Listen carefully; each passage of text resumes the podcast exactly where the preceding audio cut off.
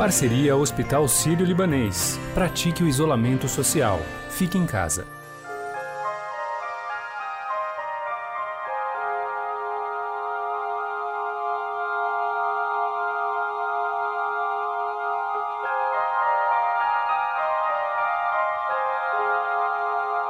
O isolamento social não é nada fácil e a gente sabe disso. É uma adaptação sofrida, mas com efeitos importantes não só para o combate à Covid-19. Esse distanciamento do meio ambiente tem trazido também benefícios imediatos à natureza, que poderão ser colhidos por todos quando a pandemia passar. As ruas vazias e a pouca atividade produtiva têm diminuído os índices de poluição em diversos lugares, inclusive aqui no Brasil. Como explica Edmilson Dias de Freitas, professor do Instituto de Astronomia, Geofísica e Ciências Atmosféricas da USP. Essa é uma situação temporária é, que é, nos trouxe assim a possibilidade de fazer um, uma avaliação talvez fosse impossível né, se não tivesse acontecido é, todo esse problema. A gente lamenta pelo problema, mas o fato é que é, não só aqui no Brasil, em São Paulo, mas no mundo inteiro, é, imediatamente nós observamos uma redução significativa assim, em todos os valores é, de concentrações de poluentes que geralmente são elevados em, em, em função é, das diversas atividades é, industriais ou né, atividade humana de forma geral, ela, ela contamina o ar, né? E acho que o, um dos grandes é, ensinamentos para a gente é, dessa história toda é que, é, de alguma forma, a gente precisa tentar adotar mecanismos que sejam mais limpos. Né? A nossa atividade está claramente equivocada de alguma forma nesse sentido. Né? Na cidade de São Paulo, por exemplo, os índices de poluição atmosférica reduziram cerca de 50% em apenas uma semana. Esses dados foram coletados entre os dias 15 e 28 de março pela Companhia Ambiental do Estado de São Paulo. O professor da USP, lembra dele, nosso convidado de hoje, Edmilson Dias de Freitas, diz que, além da redução significativa dos poluentes primários, diretamente ligados à emissão veicular, existem outros de maior dificuldade de dispersão. Das águas é um processo um pouco mais lento, mas do ar é quase que imediato. Você vai perceber assim, praticamente no máximo em dois dias, é possível que a gente retorne às condições naturais, porque se a gente usar como exemplo a região metropolitana de São Paulo, a, principalmente mais próximo ao centro, a, o que a gente observa são emissões que, na maior parte, são devidas à atividade veicular. A maior parte da poluição aqui da cidade de São Paulo é de origem veicular. Existe uma pequena contribuição de indústrias, mas a maior parte é veicular. Então, assim que, que os veículos voltarem a circular, ah, nós vamos voltar aos níveis que nós tínhamos antes, né, de, do, desse, dessa quarentena. É, é, é, de se esperar em curto prazo que, que volte a essas condições. Existem alguns poluentes que são de, de vida mais longa, né? Que o impacto deles ele é, demora mais para ser sentido na atmosfera. Por exemplo, CO2 é uma, um, um, um, poluente que, além de ser um gás do efeito estufa, ele tem um tempo de vida maior na atmosfera, tem uma memória maior. Mas o impacto das, dessas concentrações a gente vai sentir a mais longo prazo. Mas das outras, são os poluentes mais comuns, como é, monóxido de carbono, óxidos de nitrogênio, ozônio, são poluentes que praticamente vão voltar aos níveis anteriores assim que as atividades retornarem. De acordo com a Organização Mundial da Saúde, o limite de exposição a material particulado é de 25 microgramas por metro cúbico de ar.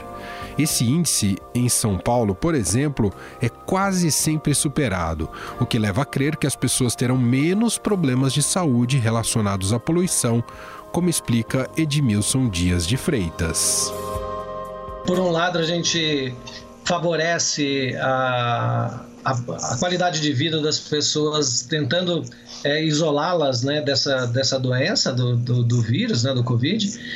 Ah, mas o fato é que a qualidade do ar melhor é, evita né, um grande número de problemas é, cardiovasculares e respiratórios. Né?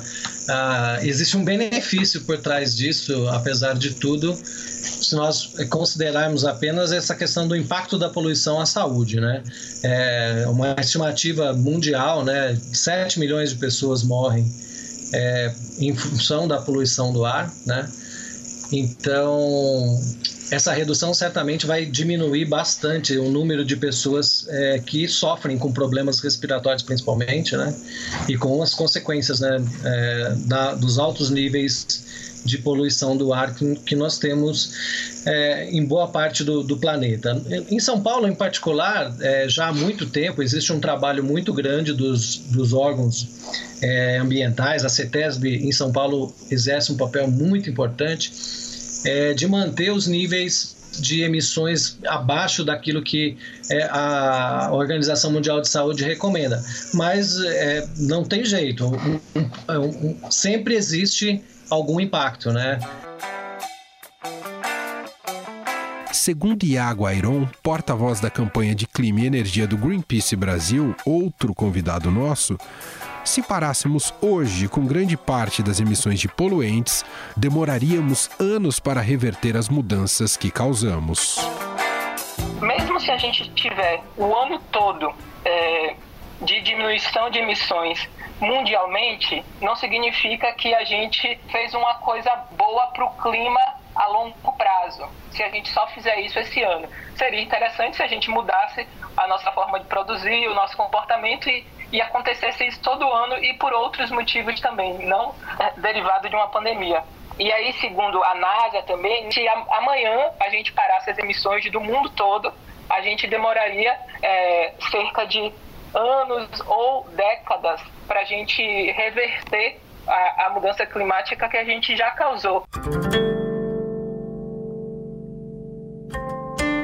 Na China, a liberação de dióxido de nitrogênio, um gás poluente, despencou 25% entre janeiro e fevereiro, quando mais de 40 milhões de pessoas já cumpriam a quarentena.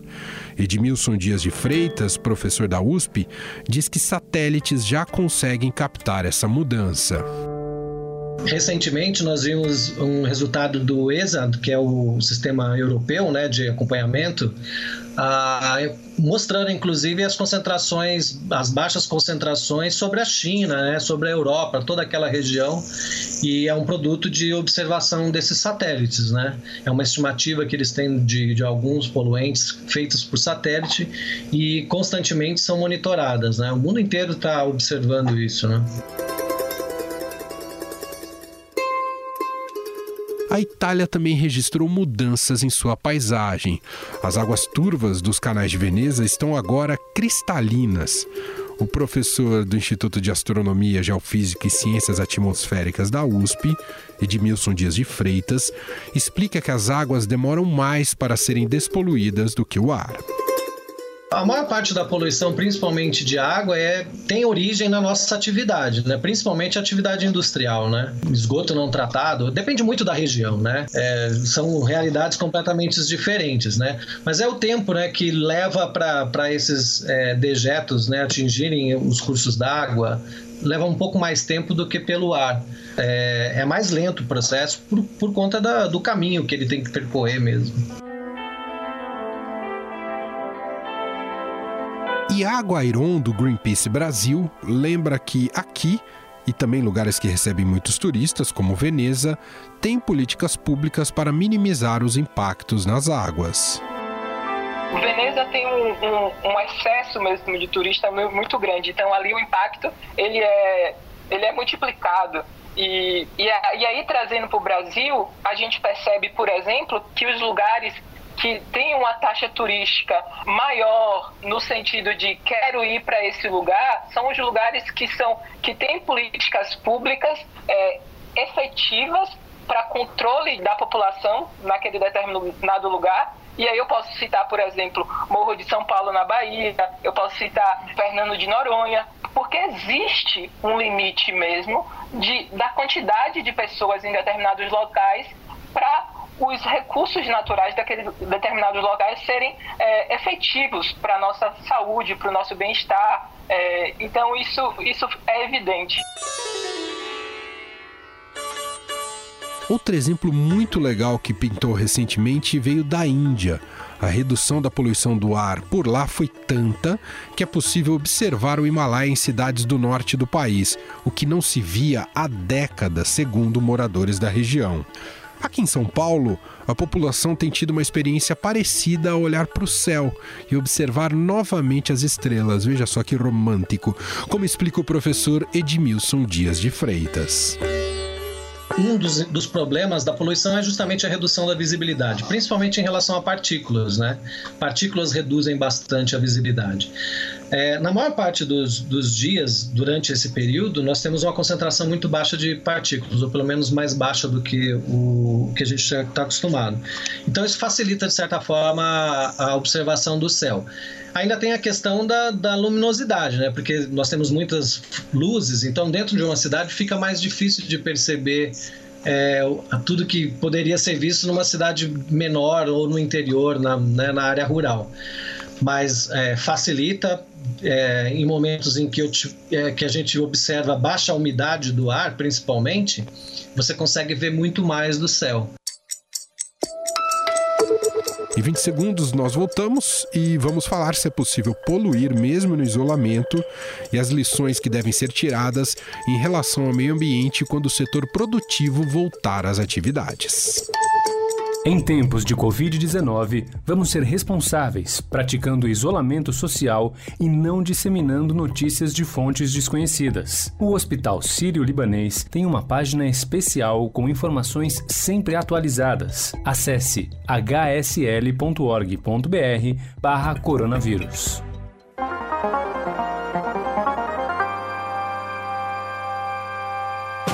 Anteriormente, tratamos das mudanças proporcionadas no meio ambiente por causa do isolamento social.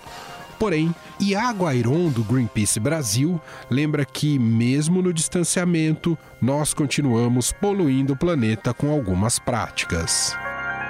Não é que as pessoas pararam de poluir. E não somente a energia, né? Do consumo, do aumento do consumo de plástico porque as pessoas, é, principalmente em grandes centros urbanos, né, não costumam cozinhar tanto e pedem é, as coisas via aplicativo e tudo vem embalado em muito plástico. Esse aumento de consumo também ele é, é notável.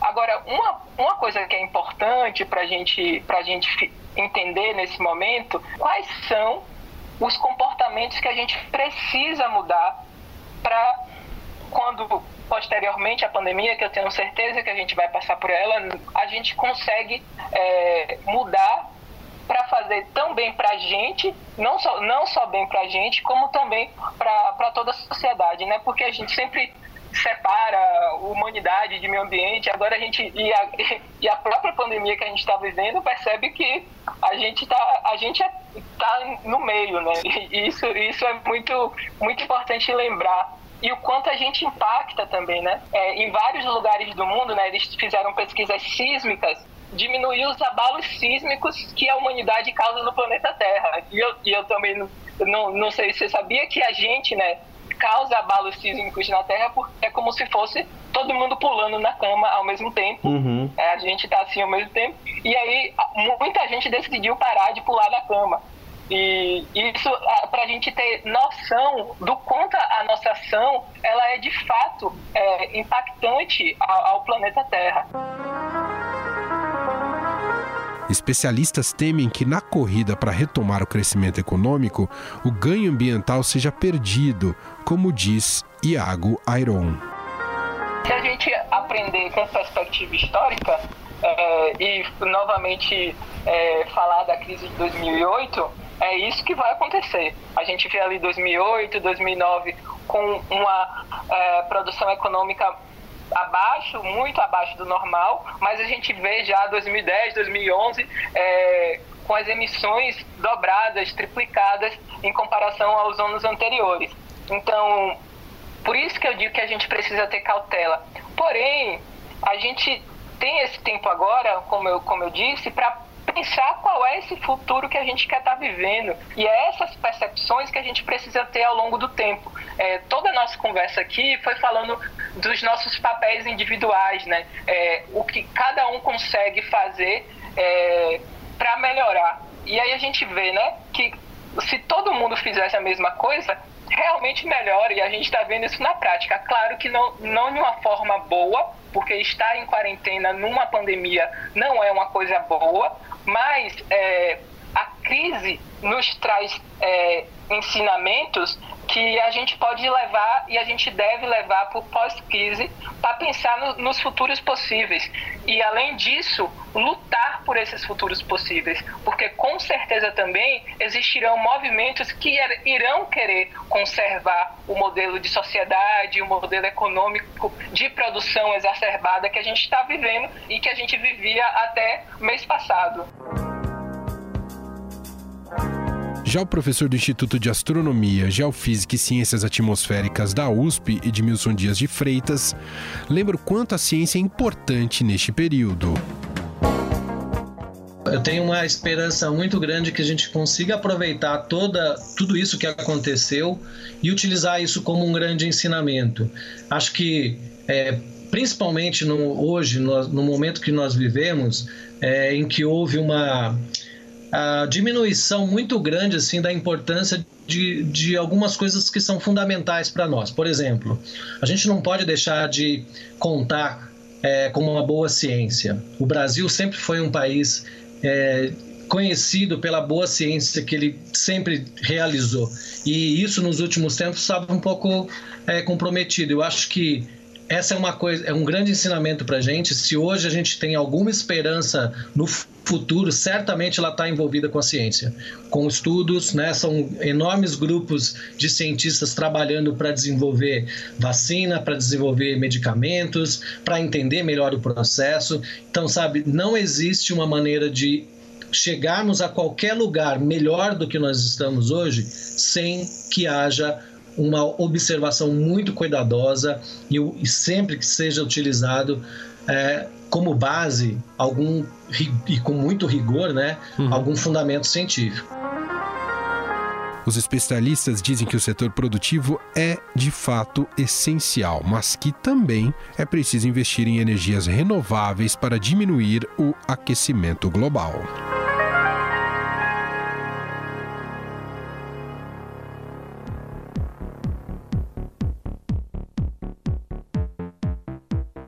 Bom, para encerrar essa edição aqui do podcast, como já é tradição por aqui, tá chegando ela, Renata Cafardo. Fique em casa com o Estadão, com Renata Cafardo. O nosso quadro hoje tem como convidada especial uma das principais vozes da bossa nova, Claudete Soares. Deixa falar, deixa zombar, deixa brigar, pois eles querem Claudete tem 82 anos e mora sozinha, mas não tá passando aperto não. Ela tá aproveitando o tempo de isolamento para curtir a própria casa. Para mim não é castigo nenhum, porque para mim a coisa mais importante da vida é a saúde. E eu tenho grandes amigos que estão sempre perguntando o que, que eu preciso, o que eu não preciso. E eu estou muito bem, colocando coisas em ordem, coisas que a gente nem imagina, né? Arrumar, né? Papéis, é, móveis, que eu adoro casa, eu adoro trabalho de casa. Eu só não gosto de cozinha, né? então eu estou muito bem, fazendo coisas, né? Que precisa ser feito, que quando a gente está no embalo do trabalho não pode fazer. O que mudou é que eu não posso ir à academia, né? E de sair, eu sou muito ativa, né? Eu não paro. e fora a rotina do meu trabalho, né? Mas eu tenho um pensamento muito bom, sabe? Porque eu sei do que se trata, mas eu não deixo o excesso de informação entrar na minha cabeça para me atordoar. Então eu faço tudo direitinho e esperando esperando mesmo, com certeza que isso tudo, graças a Deus, vai passar. E quando tiver liberada dessa quarentena, Claudete está ansiosa a voltar à rotina normal de muita música e muito trabalho. Estou com dois CDs para ser lançados agora esse ano, então vai ter muito trabalho pela frente e a minha rotina vai apenas dar continuidade. Então, só coisas boas virão, né? O Estadão Notícias desta segunda-feira vai ficando por aqui. Contou com a apresentação minha, Emanuel Bonfim, participação de Renata Cafardo, produção de Gustavo Lopes e Bárbara Rubira e montagem de Nelson Volter. Diretor de jornalismo do Grupo Estado é João Fábio Caminoto. Para mandar o seu e-mail para a gente, podcast@estadão.com. Eu volto daqui a pouco, às 5 da tarde, com mais uma edição do podcast Na Quarentena. Até lá!